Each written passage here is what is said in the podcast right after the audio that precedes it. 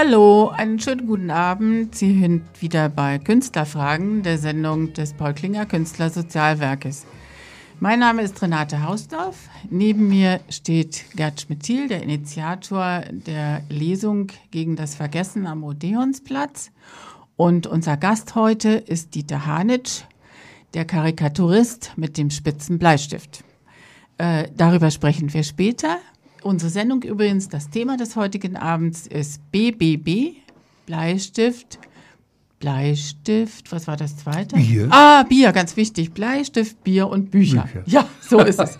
Und darüber sprechen wir später. Im Augenblick noch einmal ein paar Informationen zum Paul Klinger Künstler Sozialwerk. Ähm, das Künstlersozialwerk ist ein bundesweit gemeinnütziger Verein Unsere Solidargemeinschaft wurde vor mehr als 40 Jahren aus der Idee heraus gegründet, Künstlern in allen Fragen ihrer sozialen Absicherung zur Seite zu stehen. Ein ganz besonders wichtiges Thema dabei ist die Künstlersozialkasse, denn hier sollten wirklich alle freischaffenden Künstler dabei sein. Äh, wir helfen Ihnen dabei, die Grundlagen des Künstlersozialversicherungsgesetzes, schwieriges Wort, vom Juristendeutsch in verständliches Deutsch zu bringen. Weil, und wir helfen natürlich auch dabei, äh, wie wir zur Künstlersozialversicherung kommen.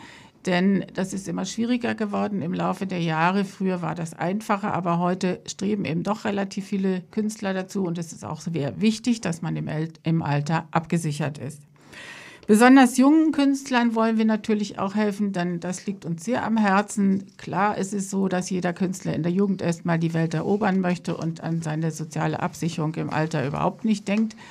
Aber da sind wir gerne dabei, Sie zu unterstützen und Ihnen zu sagen, dass ein paar Gedanken ans Alter so falsch nicht sind. Wir freuen uns also auf jeden, der das Paul Klinger Künstler Sozialwerk und seine Arbeit für Künstler unterstützen möchte. Das sollen also nicht nur die Künstler selbst sein, sondern auch Menschen, die sich für Künstler interessieren und sie unterstützen möchten. Die Mitgliedschaft beträgt für Künstler und Förderer nur 70 Euro im Jahr. Viele Informationen über unsere Leistungen erhalten Sie auch auf unserer Webseite www.paul-klinger-ksw.de. Sie können selbstverständlich auch gern anrufen unter 089 57 00 4895. Als erstes, damit Sie darüber schon mal nachdenken können, hören Sie eine Musik. Die hat diesmal uns Dieter Hanitsch mitgebracht. Zuerst hören Sie Mama Look a Bobo von Harry Belafonte. Was auf dem Paul Klinger Verein. Ne? Sie hören Künstlerfragen, die Sendung des Paul Klinger Künstler Sozialwerkes.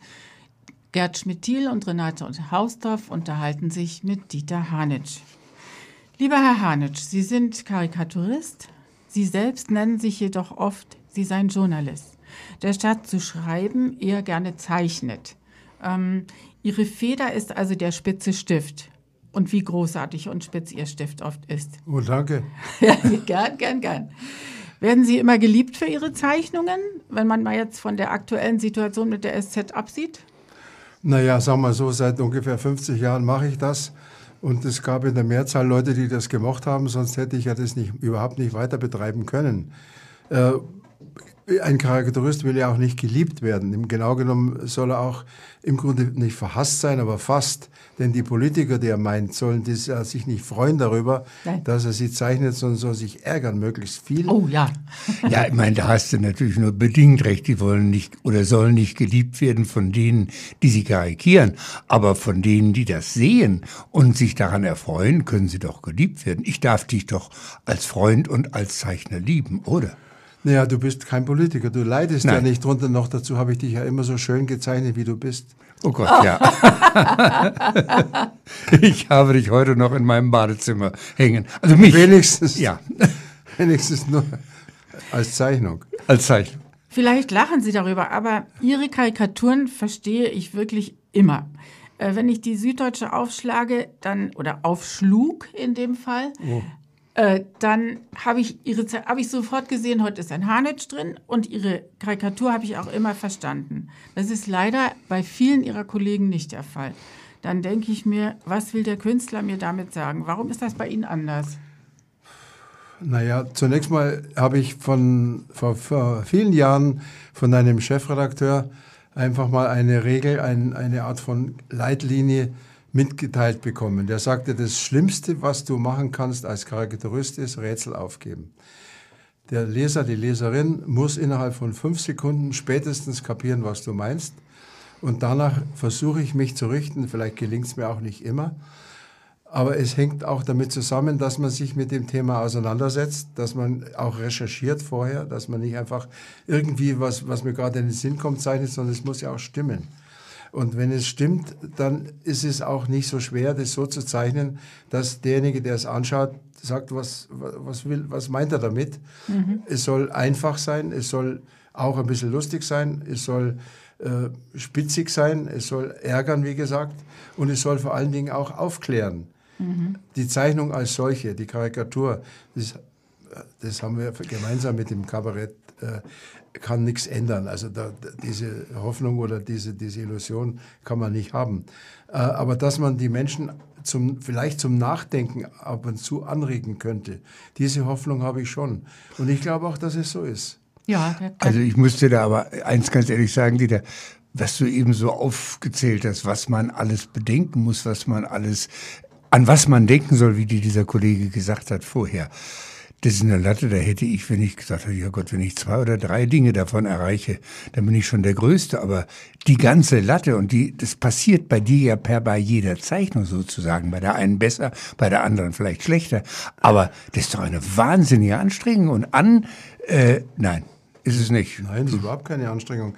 Das ist auch eine Folge der, der, Zeit, die man mit, damit beschäftigt ist. Also ich meine, ist es dir immer so leicht gefallen? Nein.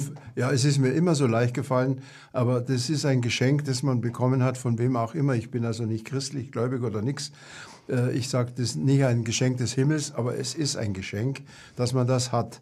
Das kann man auch nicht lernen. Das ist, das ist genau der Punkt. Du kannst zeichnen, jeder Mensch kann zeichnen. Die nein, nein, doch, nein, ich, ich nicht. Ich könnte Ihnen das beweisen. Das ist eine Urbegabung des Menschen. Der hat in den Höhlen vor 30, 40.000 Jahren hat er äh, Zeichnungen gemacht von, von Tieren, von, von äh, Büffeln, von Elefanten, von, äh, von Giraffen. Wo, ich glaube, es war Altamira, wo Picasso drin war und geguckt hat und sagte, wir haben nichts dazugelernt. Ja, den Spruch ich auch. Und da naja, es, haben ja, es haben ja aber nicht alle, die Höhlenbewohner waren, gemalt, sondern Nein. die haben ja auch ihre Maler gehabt oder ihre Zeichner Sicher. oder ihre besonders Begabten. Das ist eine besondere Begabung, ja. die man hat. Zeichnen grundsätzlich ja, so wie jeder singen kann, aber nicht jeder singt, jede Dame singt wie die Netrebko oder jeder kann Tennis spielen irgendwo, aber nicht jeder spielt wie Federer. Also das, das schon. Aber das, das Grundsätzliche kann man schon. Und wenn man mehr kann als das, ist es erstens, das sagte ich schon, eine Frage des Geschenks. Hast du geerbt bekommen? Von wem Hast du immer? Geerbt? Hat, waren deine Eltern? Waren, mein Vater war Grafiker und hat oh, ja. so ein bisschen schon auch zeichnen können, aber so. diese spezielle Art zu zeichnen, das Karikieren, also das Übertreiben und gleichzeitig die Menschen äh, auch erkennbar zu zeichnen, was ja. ja. das Entscheidende ist, dass man nicht auf dem Ärmel eines Politikers draufschreiben muss, Putin. Du hast mal sehr, sehr, du hast mal sehr, sehr schön gesagt, eigentlich müssten sich die Parteien, wenn sie einen neuen Vorsitzenden wählen oder was fragen, ob der auch karikaturabel wäre. Karikabel. Karikabel. Der Begriff. Habe ich eins zu wenig, Entschuldigung. Na gut, Karikabel hast du gesagt. Nein, das war aber der Ansatz. Karikaturabel war ja. Gerd, der Ansatz war wie immer bei dir ganz prima. Dankeschön. Das ist, das ist wirklich so, dass Politiker, die nicht als Karikatur erscheinen, auch weniger Chancen haben. Das hat sogar Franz Josef Strauß persönlich mal gesagt, auch geschrieben in seinen Memoiren. Ein Politiker, der nicht als Karikatur erscheint, ist eigentlich äh, chancenlos. Er muss auch über dieses, über dieses Medium, wo die Leute vielleicht über ihn lachen, aber immerhin erkennen, ist er, ist er also äh, praktisch äh, chancenlos und deswegen wundere ich mich seit langem, dass, die Parteien nicht ihre Mandatsträger, die Ausgewählten, entweder für Ministerposten oder für, gar für Kanzler, nicht uns Karikaturisten fragen, äh, wen sie denn nehmen sollen, damit er gut uns karikierbar ist. Zum Beispiel, wir haben einen aktuellen Fall. Dieser, äh, jetzt hätte ich beinahe gesagt, äh, dieser von mir aus heute Morgen beim Frühstück sogenannte Knallschasche Manfred Weber.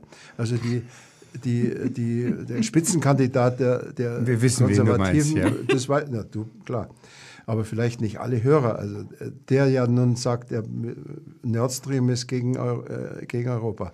Der ist überhaupt nicht zu karikieren. Den kann überhaupt niemand. Und wir Kollegen untereinander kennen uns ja und äh, unterhalten uns auch über sowas. Mhm. Wo man nach, also Horst Heitzinger hallo Freund, äh, der ruft dann an und sagt, kannst du den Weber schon? Oder beispielsweise. Und ich sage, was? Nein.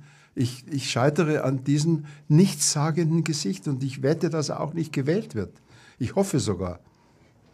Mhm. Aber das ist im Grunde dasselbe wie äh, auf dem Nockerberg, wo auch alle Politiker immer ängstlich sitzen, ob sie denn auch ja drankommen. Oder wenn man beim Kabarett nie erwähnt wird, ist auch wahrscheinlich schlecht. Ja, der Nockerberg ja, das ist noch was anderes. Nockerberg noch was anderes. Du musst einen, also, man muss einen Charakterkopf haben und der muss zeichnbar sein. Ja. Ist das, habe ich dich da richtig verstanden? Richtig. Und vielleicht soll sogar nicht nur der zeichenfähig sein, sondern in dem Kopf auch sogar ein Charakter vielleicht drinstecken. Ja. Wäre noch besser. Ja. Also ist ja Optimum.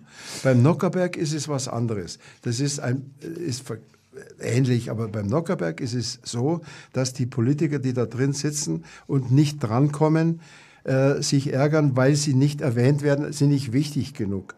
Aber da geht es darum, dass die Menschen, die da am Bildschirm sitzen, vorwiegend, denn die im Saal interessiert es ja nicht, äh, dass die merken, dass derjenige sich in jedem Fall nicht ärgert. Der muss dann wohl oder übel auch zu den bösesten oder, oder sagen wir, schlimmsten Vorwürfen muss er auch lachen, weil er, dass, dass er beweist, ach, ich habe Humor und ich bin natürlich in gar keinem Fall beleidigt und was immer. Das ist bei der Zeichnung nicht so, denn die Karikatur sieht der Politiker oder die Politikerin ja nicht in der Öffentlichkeit. Ja. Er sieht sie daheim im Büro.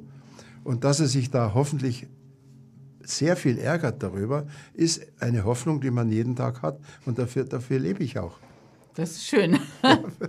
jetzt wissen wir, woher Sie das zeichnet haben. Ich wollte Sie nämlich danach auffragen, aber die Frage haben wir dann jetzt schon beantwortet.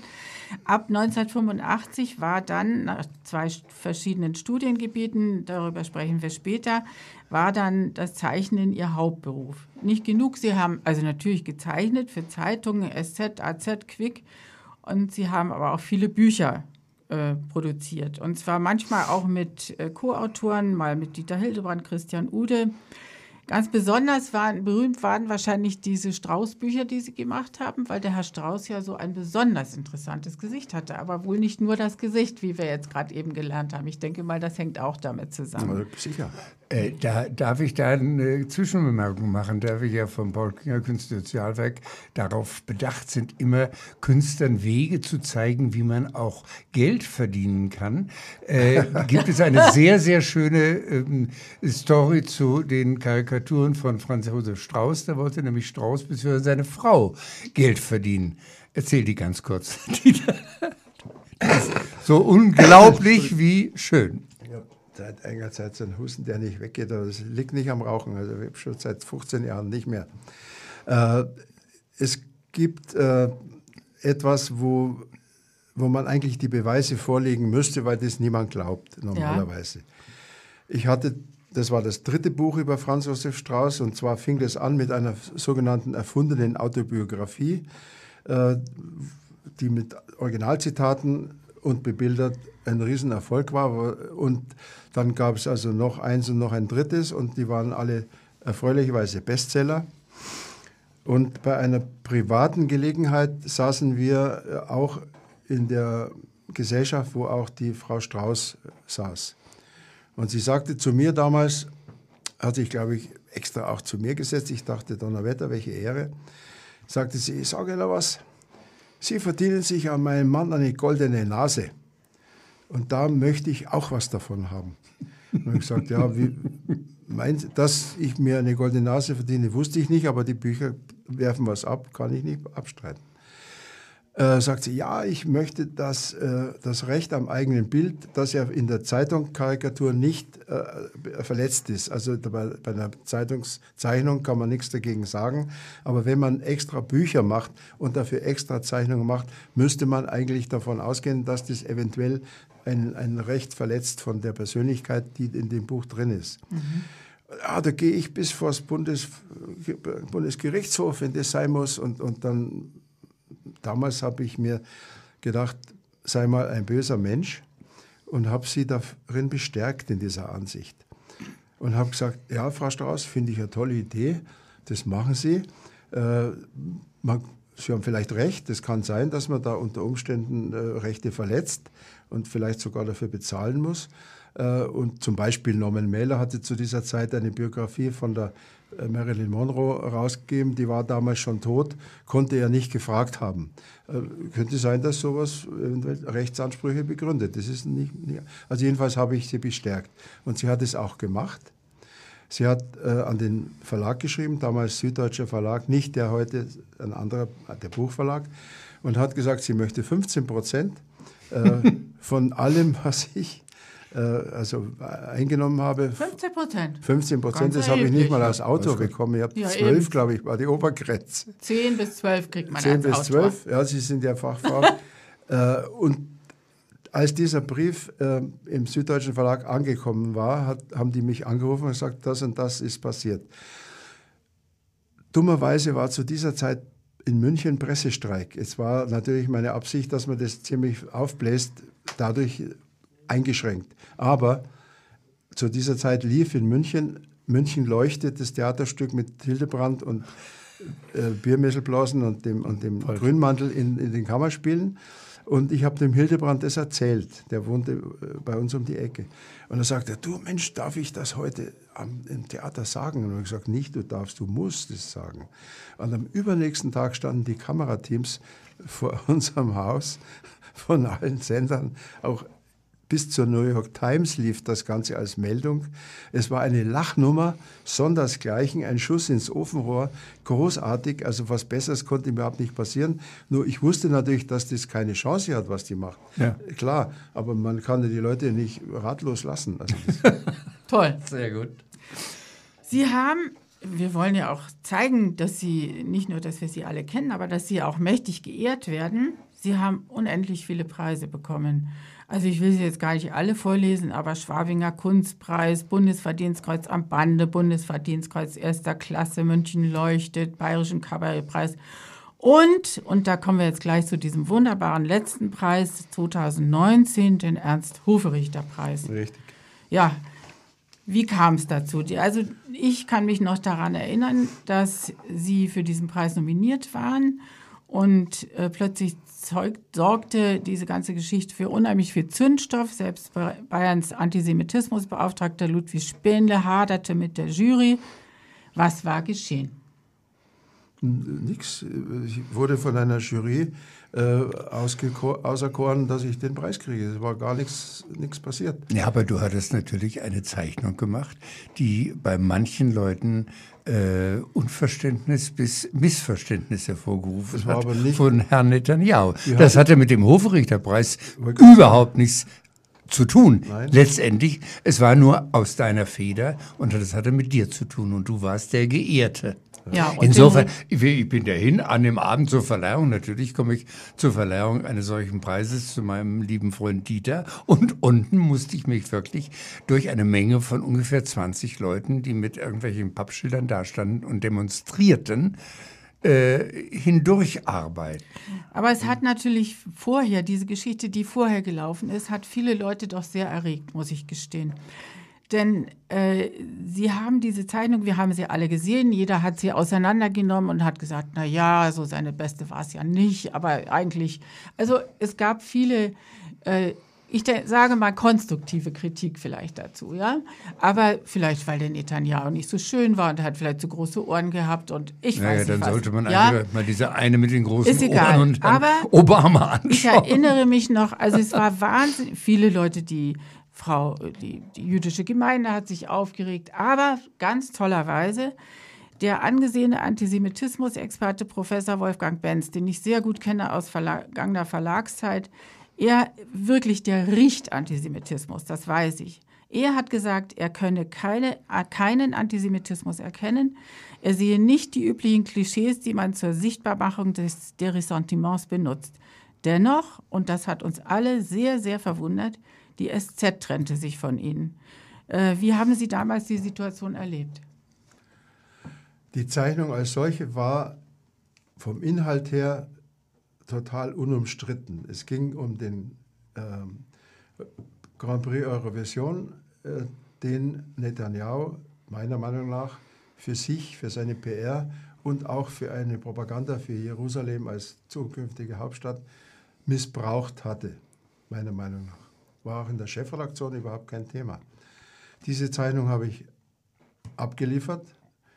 Äh, der für die Karikaturen zuständige Redakteur von der Meinungsseite, der Herr Heidmann, ähm, hatte eine einzige Änderung. Er sagte, auf der Rakete, die der Herr Netanyahu, den ich, der so den Siegespreis, den, die Trophäe in der Hand hat, war eine Rakete.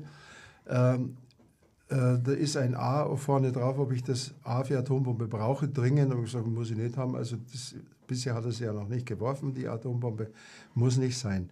Dieses habe ich, ohne, das ist normal, dass man sowas bespricht und dass mhm. man das ändert der, er war im Kostüm der, der Sängerin Netta ja. äh, mit diesen Hosen und wir haben also ihn als solchen dargestellt und was immer.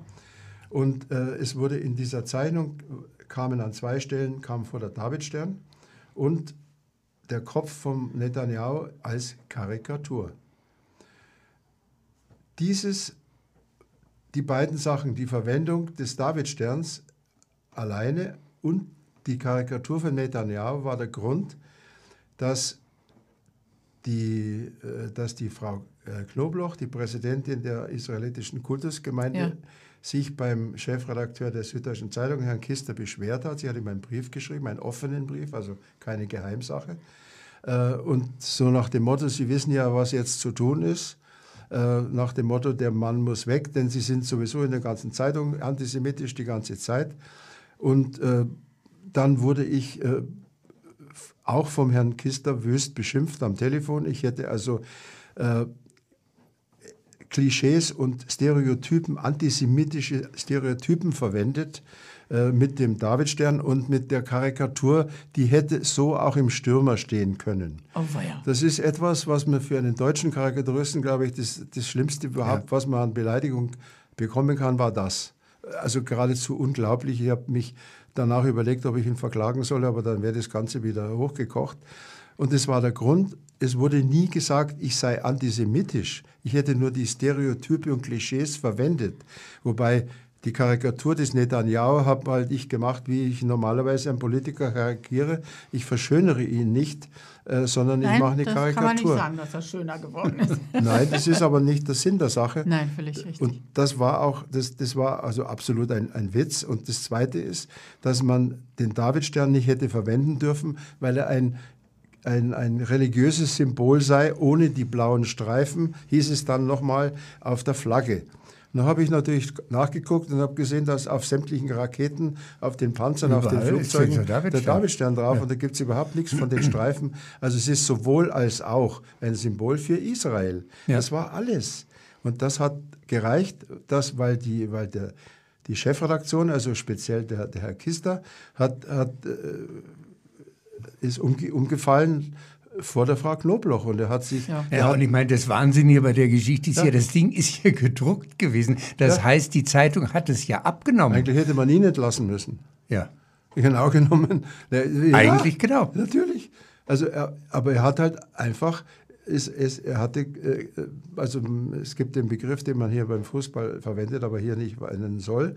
Er hatte, keinen, er hatte, er hatte den, nicht den Mut zu sagen, jawohl, wir haben die Zeichnung gedruckt und das war's dann, aber vielleicht äh, war ein Bauernopfer äh, fällig und das war halt ich dann.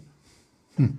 also die Leser der SZ haben es alle sehr, sehr bedauert und ich weiß auch, ich glaube, ich habe es Ihnen auch schon erzählt, dass ich mit jemandem telefoniert habe, von dem ich dann erfahren habe, dass er deshalb die SZ gekündigt hat. und viele. Viel, ja, und es haben viele Leute auch darüber nachgedacht, wir auch. Aber was liest man dann? Also ich bin nicht derjenige, der Merkur liest. Also ich bin dann doch bei der SZ geblieben. Und ich muss ja, gestehen, ich, ja. wenn ich die Seite aufschlage, wo die Karikaturen sind, auf der Seite 2, dann, äh, dann bin ich jedes Mal enttäuscht. Sie fehlen mir. Das, danke, das ist sehr also du fehlst nicht nur mir und uns, du fehlst der Zeitung. Ich meine, die Zeitung, äh, wie du eben schon richtig sagtest, hat sowieso in den letzten Jahren in meinen Augen sehr, sehr viel an kritischem Journalismus und Ja. Hinterfragen verloren. Und äh, ich, äh, anders als du, lese sie wohl auch den Merkur. Und inzwischen ist es bei mir so, dass ich als erstes den Merkur lese, um mich zu informieren. Und dann gucke ich, was schreibt denn die Süddeutsche darüber. Ja, so machen es viele Leute. Das SZ stimmt ist auch schon. ein- So Aber es ist inzwischen Das ist so. auch ein bisschen so ein, ein Parteiblatt der Grünen geworden. Das empfinde ich vielleicht besonders, weil ich das also nicht gut finde, dass man so einseitig berichtet. Aber im Grunde ist es eine Einschränkung der Meinungsfreiheit gewesen äh, durch, nehmen wir es mal, eine Interessengruppe. Und wenn die Chefredaktion, wenn, ein, wenn die führenden Leute der Zeitung sich da nicht dagegen stellen, Wenn die einknicken der. dann, dann schauen wir einfach alt aus. Ja. Und ist die, die Folge dieses Rausschmisses, nicht nur für mich, ist so, dass von den bundesdeutschen Kollegen seit dieser Zeit gibt es keine Karikaturen mehr gegen Israel. Die machen das nicht mehr. Das ist das Schlimme dabei. Also man darf Israel nicht mehr kritisieren in deutschen Karikaturen. Das, Das geht ist nicht. das Schlimme. Das Das, ist das ist Schlimme wirklich dabei. das Schlimme. Und es war, darf ich das noch ergänzen? Ja, klar. Ähm, ich weiß das deswegen, weil es gibt eine, eine Reihe von Kollegen, die ihre Zeichnungen sozusagen syndication-mäßig über die, über die Republik verteilen. Also die nicht Verträge haben mit einem Blatt, vielleicht auch, aber die schicken sie mit E-Mail, äh, früher per Fax, schicken sie sozusagen an alle Redaktionen, die Tageszeitungen, also die kleinen Blätter von Flensburg bis Garmisch und was immer. Und was gedruckt wird, merken die an dem Angebot, was sie losschicken, äh, merken sie, was gedruckt wird und was nicht so gut gedruckt wird oder nicht so häufig gedruckt wird. Das wird ja ihre, ist ja ihre Abrechnung, okay. Ist ja ihre, ist ja ihre Abrechnung. Ja. Und da merken sie, dass erstens kritische Zeichnung gegen Israel lassen sie von vornherein weg. Und zweitens überhaupt kritische Karikaturen werden im, Gesamt, im Gesamtangebot der Tageszeitungen immer weniger gedruckt. Die, die Zeitungen, die Zeitschriften, die kleinen wollen alle möglichst harmlose, so beschreibende Themen haben. Also es ist praktisch eine Art von, wenn man so will, Kastrierung der, der Karikatur entstanden dadurch. Alles gut. Nun haben wir diesem wirklich sehr wichtigen Thema einen großen, weiten Raum gegeben. Denn und nun wollen wir langsam zum zweiten B kommen. Vorher allerdings ein wenig Musik und zwar Take the Walls von Leonard Cohen. Wir sind wieder da. Sie hören Künstlerfragen, die Sendung des Paul Klinger Künstler Sozialwerkes. Wir haben ein sehr interessantes Gespräch. Gerd Schmidt-Thiel, Renate Hausdorff und Dieter Hanitsch. Bisher sprachen wir über Ihre Karikaturen, lieber Herr Hanitsch. Nun, es gab aber auch noch ein anderes Leben vor der Glitzerwelt der Zeitungen und Zeitschriften. Sie haben ja BWL studiert, vorher haben Sie äh, Brauereiwesen studiert in Weihenstephan. Sie waren ja ungeheuer fleißig. Wie sind Sie denn? Und Sie waren offensichtlich, ja, Sie waren auch noch äh, Brauer. Sie haben gelernt als Brauer und Melzer. Ich wollte Sie jetzt schon fragen, ob Ihr Vater vielleicht Brauer war, aber das habe ich ja nun erfahren, das war er nicht. Leider kann der Brauerei gehabt. Ja, kommt die, die Lust zur Brauerei vielleicht aus der Tschechoslowakei, in der Sie geboren sind, oder woher kommt Äh, das ist ähm, die Lust am Bierbrauen oder die Lust an dem Beruf entstand nach dem Abitur. Äh, ich hatte damals nach dem Abitur, weil mir mein Zeichenlehrer in Pfarrkirchen, Oberrealschule und Gymnasium, wo ich erfreulicherweise immer eine Bank, eine Bank im Zeugnis hatte, das, der, das Zeichnen war immer so mein Einser, hat mich immer ein bisschen gerettet hat mir gesagt, Junge, der kam aus Prag, musst du gehen auf die Akademie. Und ich habe mir das auch gerne gehört. Ich dachte, okay, da will ich ja Akademie. Äh, Meine Eltern waren da überhaupt nicht begeistert davon. Mein Vater war Grafiker, freier Grafiker und hat mal verdient, mal weniger, mal mehr, mal also und die Mutter war mehr so was eine Realistin, die sagt, was sicheres ist ihr lieber als ein freier und unsicher verdienender Künstler. Und wer nach dem oder vor dem Abitur gab es Berufsberatung. Unter anderem kam ein Berufsberater und hat auch den Beruf des Braumeisters vorgeschlagen. Ähm, weil ich damals schon Bier gern mochte als Schüler. ähm, als Schüler? als Schü ja, Ah, als ja. Schüler, ich habe ich habe ab, ab 16 oder 17 aktiv Sport getrieben. Ich habe Leichtathletik gemacht, aber nicht Laufen, sondern Kugelstoßen und Diskus, also ein bisschen mehr was Kräftiges. Und in dieser Leichtathletikgruppe gab es auch einen Kollegen, einen Trainingskollegen, der war Lehrling in einer Brauerei in Pfarrkirchen in Niederbayern. Und der hatte pro Tag fünf Liter Haustrunk, das hieß so und das heißt heute auch noch so. Und nach dem Training musste man isotonische Getränke selbstverständlich zu sich nehmen und ist immer bei ihm äh, zu Hause eingekehrt und hat äh, also Bier getrunken. Und dachte, schmeckt eigentlich ganz gut und das ist nicht schlecht.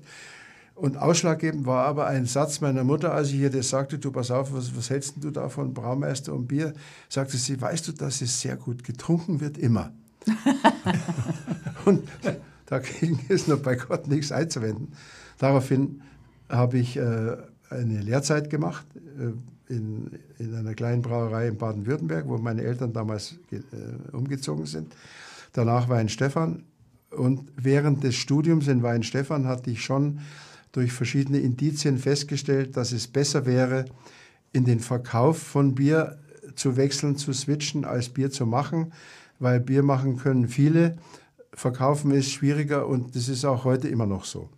Deswegen habe ich dann anschließend äh, Betriebswirtschaft dazu gemacht mit mhm. einer Diplomarbeit über die Werbung für Brauereien äh, und äh, hatte nach dem Examen hatte ich den, äh, den Vorteil, dass mir der damalige AZ-Herausgeber Werner Friedmann bei Palana, den Chef kannte er von Rotary oder sowas, einen Job vers verschafft hat als Werbeleiter von Palana, wobei Werbeleitung war so, ich war ich alleine, der, die Werbeabteilung und eine halbe Sekretärin war noch dabei. Ah, das ist eine riesen Werbeabteilung. Ja, schon. Und innerhalb dieser Werbeabteilung, so viel Zeit muss sein, habe ich damals den Slogan Gut, Besser, Balana erfunden. War äh, aber dummerweise schon fest angestellt was die Frage beantwortet. Ja, wie viel, wie, wie viel Geld du davon Häuser noch verdienst. Wie viele Häuser haben Sie denn? da haben wir Sie alle schon sehr bedauert und haben gesagt, der arme Mann, das hat er gemacht, es als war, er noch fest ich angestellt war. Ich habe damals bekommen 500 D-Mark, Betriebsverbesserungsvorschlagsprämie hieß das. Und zu dieser Zeit, das war 1964, waren auch 500 Mark nicht schlecht. Aber natürlich im Vergleich zu dem, was möglich wäre. Aber gut, das war so habe aber seinerzeit immer schon gezeichnet für die Zeitungen. Die Kriegst du denn wenigstens, wenn ich das fragen darf, von der Paulaner Brauerei bis heute einen, den, den Haum, Humtrunk oder wie das hieß? Äh, habe ich bisher eine gute Idee, habe ich noch nicht gefragt. Die Frau Schörkober müsste man mal anrufen. Ja, würde ich mal fragen. Sie, hört sie die Eigentlich? Sendung. Aber bisher wurde ich auch immer nach meiner Zeit dort immer auch zur Salvatorprobe eingeladen. Und das ist ja praktisch so etwas ähnliches wie äh, fast ein Adelsbrief, den man da hat. Wobei die letzte war so schlecht, dass ich da nicht mehr hingehe. die war furchtbar. Aber dieser Spruch ist ja tatsächlich witzig. Den, den kennt jeder. Ja. ja. Also als ich bei der Vorbereitung zu der Sendung haben alle gesagt, das ist doch der, der den Spruch da erfunden hat. Gut, besser Paulaner kennt jeder. Der war, der war am übernächsten Tag bereits Schlagzeile in den äh, Boulevardzeitung in München, weil Löwenbräu sich aufgeregt hat, erfreulicherweise. Löwenbräu, die haben gesagt, das, äh, das geht nicht, das sei Superlativwerbung. Ist, ist auch drinnen. Gut, besser, am besten. Natürlich. Die sieben Folgen. Ja, natürlich. Ist das ein bisschen Absicht, na, du Der weißt Witz. das. Hi. Ist das verboten? Superlativwerbung ist damals auf jeden Fall war sie verboten. Ich glaube heute auch noch, aber ich bin nicht sicher. Jedenfalls damals war es verboten. Löwenbräu hat dagegen also wollte prozessieren, was natürlich wiederum für uns absolut der äh, Renner war. Also was Besseres kann die doch gar nicht passieren. Die ich damals gezeichnet habe schon, äh, heute wieder übrigens. Äh, diese Abendzeitung hatte natürlich einen Schlagzeilenaufmacher und der Slogan war sofort drinnen in, in den Leuten. Das, ja. also, was Besseres kann einem gar nicht passieren. Ja. So dumm waren die. Sind Sie immer noch begeisterter Biertrinker oder, lieber Herr Hanitsch, ich sah Sie auch schon Rotwein trinken und viel Knoblauch essen? Also so, sowohl als auch. Ich esse Knoblauch, grundsätzlich. Ich esse Ingwer und, äh, und ähm, trinke Rotwein und Weißwein und Bier. Ach, alles? Ja, aber, aber meist zu, nacheinander. Ab und zu ein Gin Tonic, aber sonst mehr Wein. Aber alles, also das ist das Problem meiner Frau. Das Problem Ihrer Frau, weshalb? Dass ich alles trinke, also. Also sie muss immer einen riesen Vorrat haben. Und den Nein, Wein werden wahrscheinlich. muss sie mich. Ach so, ach so, ach so. Aber den, für den Weinvorrat werden ja wahrscheinlich Sie Nee, das so sorgen. sage ich selber. Ja, denke ich mir. ähm, es ist ja so, beim Bier weiß ich das aus unserem Freundeskreis. Wie ist das so? Da ist es wahrscheinlich so ein bisschen wie beim Fußball. Der eine mag Bayern München oder 60. Und äh, gibt es aber auch so Vorlieben? Wie ist es bei dir und wie ist es bei Ihnen? Was sind, darf man das überhaupt sagen, Aber was man am liebsten trinkt? Warum denn nicht? Ja, ich meine, du, ich kann mich diesem Slogan meines Freundes gut besser und das trinke ich dann auch. Paulaner, genau, das Natürlich weiß ich. Du trinkst ich Paulaner Paulaner. Weißbier. Ich meine, ich habe nichts gegen einen, das Hofbräu Weiße, die ist auch gut. Die Hof, kann man nicht sagen. Und im englischen Garten, da ich in der Nähe vom englischen Garten wohne, kriegst du ja nur Hofbräu. Aber äh, es ist nicht so, dass ich deshalb nicht in den englischen Garten gehe, weil es da nur Hofbräu-Bier gibt. Aber zu Hause habe ich das Paulaner. Bei uns, Also, ge- bei uns gibt es Tegernseher. Ja, Naja, spät- nu. wenn, wenn man mal davon ab, Kommst ja auch absieht, nicht aus München. von diesem, von diesem Formel 1 Plempel, was da, äh, also die Bitburger und, und Radeberger und was da alles verkauft wird überall. Die Biere hier in München und Umgebung sind alle erstklassig. Also überhaupt keine Frage. Äh, Und ich habe oft schon mitgemacht und habe auch mit äh, sogenannte Blindtests dass die Fachleute vom Bier herausfinden müssen, wa- wa- was ist es? Ist es Augustiner, ist es ein Franziskaner, ist es ein Löwenbräu, ist es ein Paulaner oder was immer.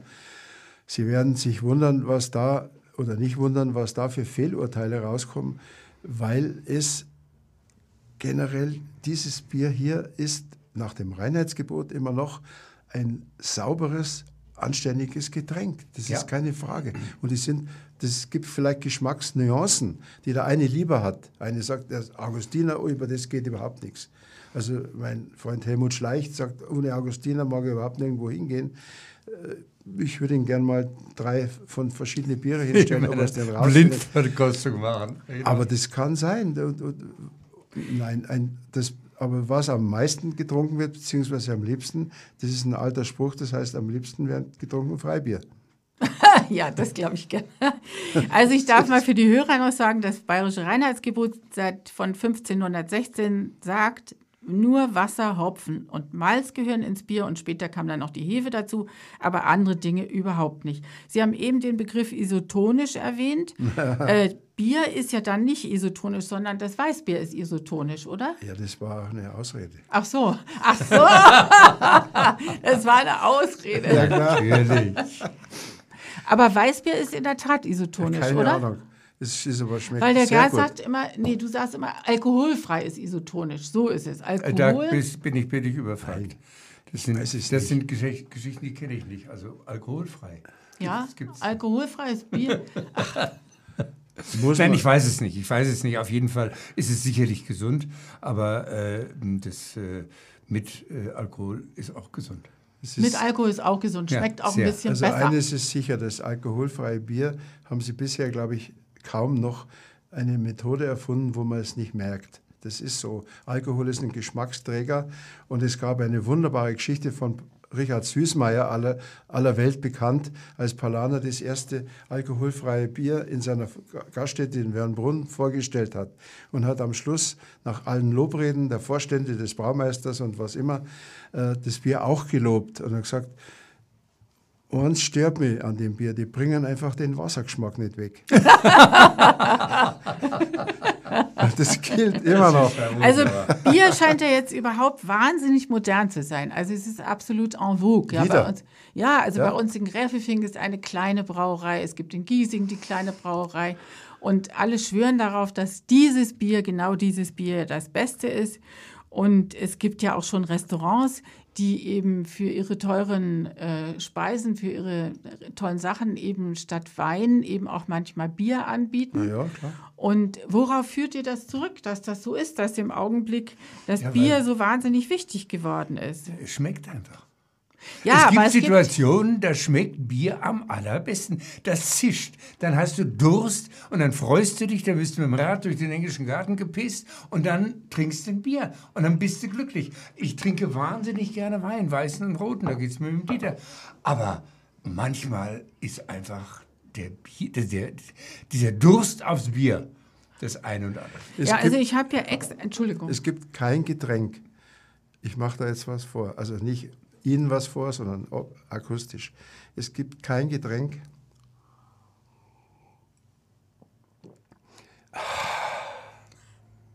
nachdem man das macht.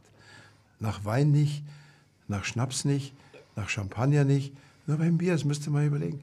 Dieses ah, aus voller Seele heraus, aus dem Körper raus, diese, dieses genussvolle A gibt es nur beim Bier. Aber Sie fragten ja nicht nach generell Bier, sondern warum das sogenannte moderne Bier so gefragt ist. Ja. Das hängt sicher auch damit zusammen, dass sehr viele Leute, die, nennen es mal, die Nivellierung des Qualitätsbiers vielleicht auch ein bisschen durchbrechen wollen. Das ist auch so. Es ist gut auf einem hohen Niveau, aber es ist sehr gleichmäßig. Und da gibt es jetzt junge Leute, die sagen, wir machen jetzt also mit anderen Kombinationen. Sie müssen ja zwei Dinge beachten. Wenn Sie es Bier nennen wollen, müssen Sie sich ans Reinheitsgebot halten. Wenn Sie irgendwas anderes reintun wollen, Kirschsaft oder sonst irgendwie Geschichten, wo diese sogenannten Craft-Biere, wie man sie Ach nennt, so. dürfen ja nicht Bier heißen. Ach, deshalb Das ist- heißt, dürfen, die- dürfen die, alles machen? Die, die dürfen Ach alles so. machen, aber es darf nicht Bier heißen, sondern muss irgendwas mit Erfrischungsdingsbums oder was immer heißen. Also Bier darf nicht. Darum habe ich ja heute ein Bier getrunken. Ich habe ja erst überlegt, ob ich es mitbringe, aber das war eben, das Bier hatte dann eine leicht zitronige Note. Und mein Mann hat eben gesagt, gib mir mein Augustiner, schmeckt mal besser. Also Das ist Geschmackssache.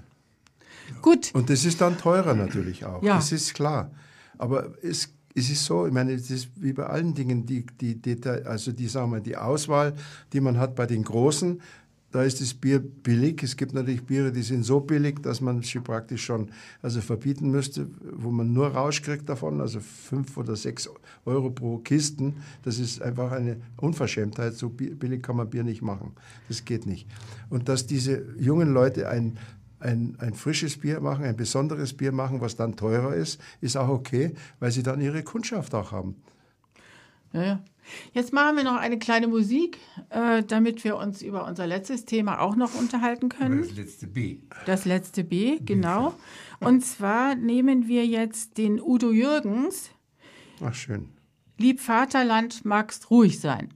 Nun sind wir auch bereits bei unserem dritten B angekommen. Gerd Schmidt-Thiel und Renate Hausdorff unterhalten sich mit Dieter Hanitsch. Allerdings jetzt ist Gerd Schmidt-Thiel dran. Lieber Gerd, die Bücher sind dran. Die Bücher sind dran, weil der 10. Mai kurz bevorsteht, aber trotzdem will ich eben noch eine kleine Rückschau machen. Eben als der Udo Jürgens lief, haben äh, der Dieter, der ja die ganzen Musiken ausgesucht hat, ich jetzt nur angeschaut und so äh, heimlich rübergeflüstert, das könnten sich die jungen Leute am Freitag heute eigentlich als Hymne nehmen. Da war viel Heutiges dabei in dem Das Text. stimmt. Ja, der 10. Mai, der 10. Mai 33 war ein fürchterlicher Tag, weil an diesem Tag äh, zigtausende von Büchern verbrannt worden sind. Und äh, die Nazis hatten sich zusammengetan mit vielen Hochschulen, mit Professoren und Studenten und Studentinnen und haben äh, hunderte von Büchern auf großen Scheiterhaufen verbrannt, hier in äh, München, äh, auf dem Königsplatz, in Berlin, auf dem Platz neben der Oper und, und, und, überall in der ganzen Republik ist das passiert. Und so eine Bücherverbrennung ist ja was Grausames, weil nicht nur äh, ge- geistiges Gut verbrannt wird, sondern weil die Menschen, die diese Bücher geschrieben haben, plötzlich ihrer Existenz beraubt wurden, ihres Denkens, ihres Seins. Also eine ganz, ganz furchtbare Sache. Und Heinrich Heine hat schon gesagt, da wo man Bücher verbrennt, verbrennt man am Ende auch Menschen. Und so furchtbar ist es ja dann auch gekommen.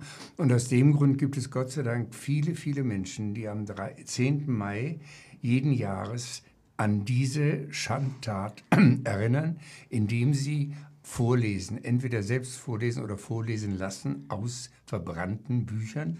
Und genau das tue ich zum Beispiel seit über zehn Jahren auf dem Bodeonsplatz. Aber es gibt dankenswerterweise viele Aktionen in München. Herr Kastner hat eine Kunstaktion auf dem Platz, äh, Königsplatz, wo es damals passiert ist. Er brennt dort immer einen Brandflecken in den Rasen. Und ähm, ich habe nur damals mit dem Christian Ude äh, überlegt, es wäre doch schön, wenn das Ganze auch mitten in der Stadt passierte, damit die Touristen auch mitkriegen, dass München, die Stadt der Bewegung, durchaus sich bewegt und an die Erinnerung wach hält an diese Bücherverbrennung. Und nun bitte ich euch, die ihr zuhört, alle am 10. Mai um 12 Uhr dort hinzukommen. Denn wir drei lesen. Sabrina Hausdorf wird lesen, Dieter Hanetsch wird lesen und ich werde natürlich auch etwas lesen. Und wir haben noch eine ganze Reihe von Leuten. Du hilfst mir dabei, hast es bei der VG Wort angemeldet. Wen haben wir denn noch auf der Leseliste? Wir haben wunderbare Leute, die bei uns lesen. Also ich kann da mal sagen, Bruno Jonas wird lesen, Konstantin oh. Wecker wird lesen. Oh. Sabine Leuthäuser-Schnarrenberger wird lesen, Gisela Schneeberger wird lesen, Michaela May wird lesen und habe ich jemanden vergessen? Jemand Hast Konstantin Wecker noch vergessen? Konstantin Wecker habe ich schon gesagt. Hast du schon gesagt? Also auf jeden Fall ist es eine große Anzahl sehr prominenter Künstler aus München und wir freuen uns sehr. Und was ich auch sehr, sehr schön finde, jedes Jahr seit Jahren lesen, äh, angeführt von der Dozentin Dr. Äh, Riedel äh, von der LMU München, von der damals diese Verbrennungen ausgegangen sind die LMU ist immer mit Studentinnen und Studenten dabei und liest. Und das finde ich ganz besonders Super. schön. Nun, meine Herren, muss ich langsam oder schnell eigentlich diese Sendung beenden hm. und darf ganz besonders Dieter Hanutsch danken, dass er da gewesen ist. Wir haben Gerne. viel gelernt. Über Bier haben wir ein wenig gelernt, aber sehr interessant. Genug. Genug. Okay, gut. Ähm, noch und dir natürlich auch, Gerd, dass du viel über den 10. Mai gesprochen hast. Wir wollen wir, da, wir erinnern noch einmal an Paul Klinger, an die, äh, man kann auch zu Paul Klinger in den Stammtisch gehen, der findet im Bar, in der Bar Roy am Sendlinger Torplatz immer am ersten Dienstag um 18.30 Uhr statt. Und jetzt machen wir vielleicht doch noch eine kleine Musik und zwar haben wir Elvis Presley, Love Me Tender. Äh, wir verabschieden uns nach, diesem, nach dieser Musik. Es folgt dann anschließend das Poesiemagazin. Unser Techniker, der uns heute prima unterstützt hat, war Dieter Zettele. Und wir danken Ihnen beiden. Ich danke Ihnen beiden, nicht wir. ich danke dir. Ich danke Ihnen. Ich danke. Tender, love me sweet.